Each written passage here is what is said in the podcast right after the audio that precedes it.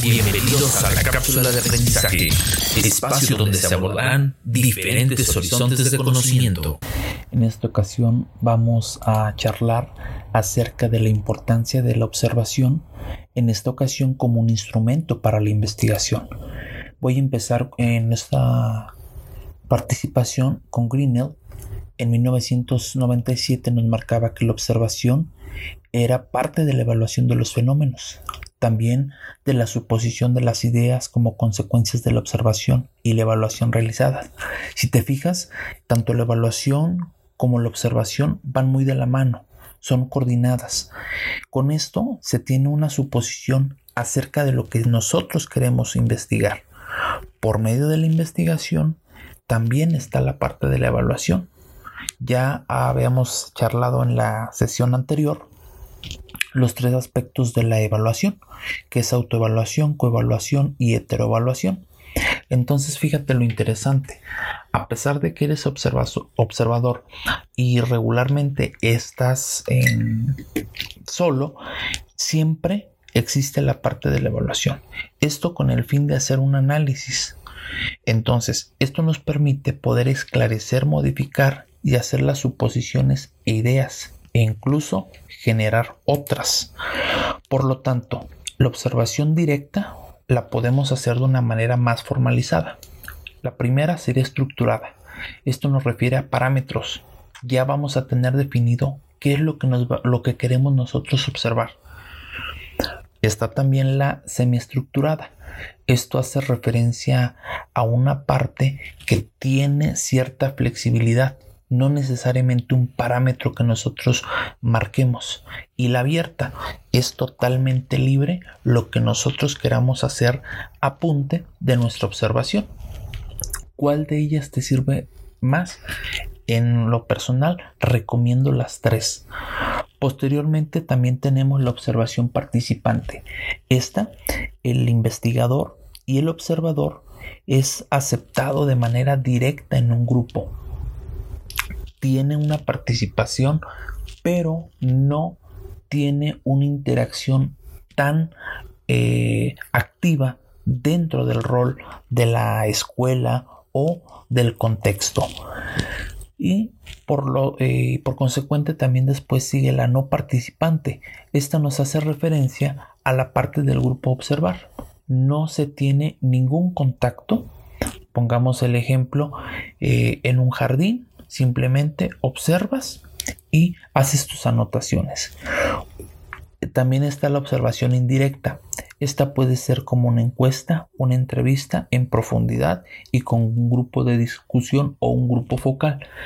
Esto es recomendable de unos 6 a 12 alumnos o personas, pero es muy importante considerar que todos deben de tener aproximadamente la misma edad yo no puedo hacer una investigación acerca de algún divorcio en jóvenes de 18 o 19 años. Entonces tendría que yo seleccionar una población en un aproximado de 40 a 45 años.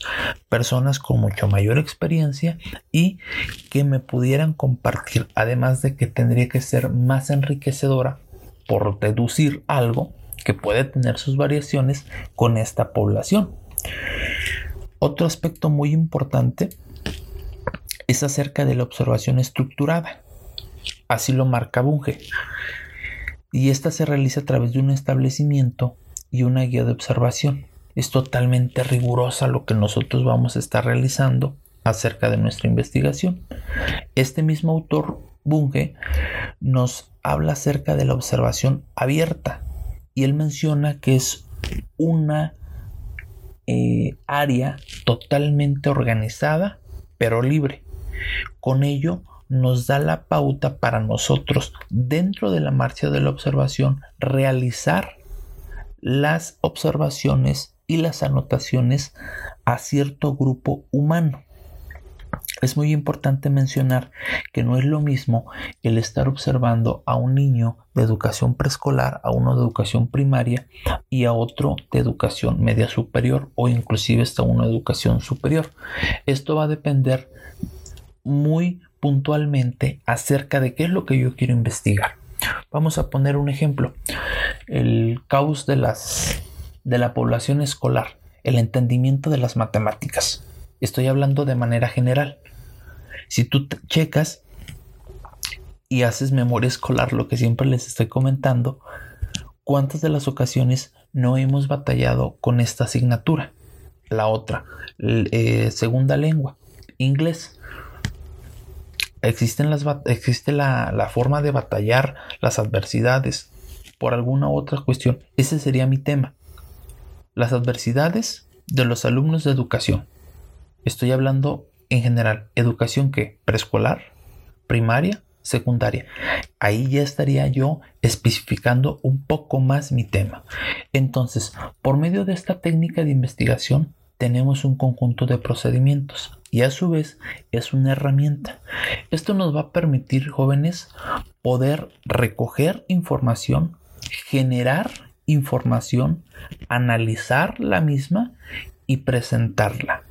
Es una especie de un ciclo que nos permite poder tener un panorama más claro. Posteriormente también está la observación científica. Esta sí requiere de un rigor totalmente, es más exigente en todas las demás, ya que en esta sí requiere un entrenamiento específico para la práctica del observador. Digamos que en términos populares podemos comentar que es un ojo bastante entrenado, pero esto al paso del tiempo se puede obtener. Es necesario realizar prácticas con lo que es el registro anecdótico, el diario de campo, elaboración de portafolio, toma de evidencia en cualquiera de sus ámbitos, audio, video o fotografía. Esto muy importante en siempre contar con la autorización. ¿Qué actores participan? Va a depender la investigación y la observación. Supongamos que yo esté charlando acerca del VPH, el virus del papiloma humano. ¿En dónde voy a encontrar población que me pueda hacer alguna eh, observación, alguna entrevista, eh, lo, encontraré básicamente en el sector salud, en un hospital. En la población común sería complicado el poder detectar a ese tipo de población que me pueda brindar ese, e, ese contexto. Los lugares y espacios son muy importantes. Entonces, esto nos hace énfasis en saber seleccionar el lugar y el espacio. Las actividades, esas tienen que estar contextualizadas con base al, fenómeno, tiene que ser relacional.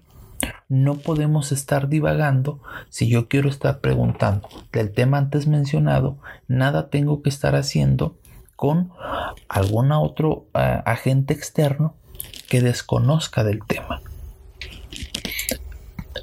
Y por último, la evaluación, la intervención y el seguimiento. En la evaluación siempre tenemos que estar apoyándonos de nuestra información. En la intervención, esta puede ser un diseño estratégico, alumno, entorno escolar o familiar. La aplicación de nuestra estrategia va a depender de nuestro contexto. Es muy importante siempre el poder generar diferentes perspectivas para que generemos un ambiente que nos permita poder indagar acerca de lo que estamos investigando. Y posteriormente el seguimiento. En ocasiones no va a ser viable el realizar nuestra observación por muchísimos eh, agentes externos. Si me voy a una colonia conflictiva, lógicamente que no me va a ubicar la población y eso puede generar un descontento, entonces tendré que darle un seguimiento más adelante. Esto nos va a permitir tener un control de manera